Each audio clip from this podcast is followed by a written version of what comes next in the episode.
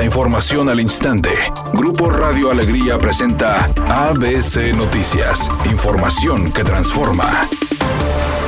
El Poder Judicial del Estado de Nuevo León puso a disposición de la ciudadanía una nueva herramienta para facilitar los trámites y la comunicación con las distintas órdenes que integran este órgano servicio denominado asistente virtual, que podrá ser utilizado por cualquier persona a través de un dispositivo móvil o en cualquier equipo de cómputo por WhatsApp, según lo de conocer el magistrado Arturo Salinas. Lo que nos va a permitir es tener un mejor acercamiento y un mejor contacto pues con todos nuestros usuarios de los diferentes áreas, diferentes juzgados, siempre buscando acercar y hacer el acceso a la justicia mucho más accesible para todos. Por otra parte, agregó que se podrá obtener del directorio telefónico de las dependencias los correos electrónicos, las direcciones y horarios, las 24 horas del día, los 365 días del año, así como consultar las licitaciones y enviar sugerencias, realizar citas y trámites, servicio que se brindará de 8.30 de la mañana a 16 horas de lunes a viernes. Además, indicó que el servicio será operado por el mismo personal con el que ya se encuentra en las diversas áreas que fue capacitado previamente. El mismo número de personas. Es personal de, de los juzgados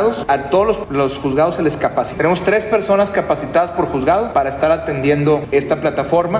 La Cámara de Diputados inició este lunes el trámite legislativo para aprobar la eutanasia como opción para pacientes con alguna enfermedad terminal y puedan tener un final digno. Durante el foro sobre la materia, inaugurado este lunes en Palacio Legislativo de San Lázaro, especialistas, académicos y diputados coincidieron en que el Estado mexicano está obligado a brindar la eutanasia como una opción de derechos humanos, pero nunca obligar a ninguna persona a adoptarla.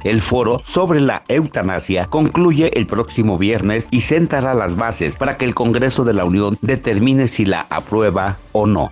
Editorial ABC con Eduardo Garza. Los abusos ante la falta de agua están por todos lados. Los tambos de 200 litros que antes costaban 500 pesos, ahora tienen un valor de 2.500. Los botes de plástico de 100 litros que se usaban para la basura o ropa sucia, ahora se utilizan para almacenar agua y su precio oscila en los 1.500 pesos. Y el colmo, en redes sociales están ofreciendo garrafones de agua vacíos a 700 pesos el puro plástico. Y la Profeco no aparece por ningún lado. Así las cosas en Nuevo León.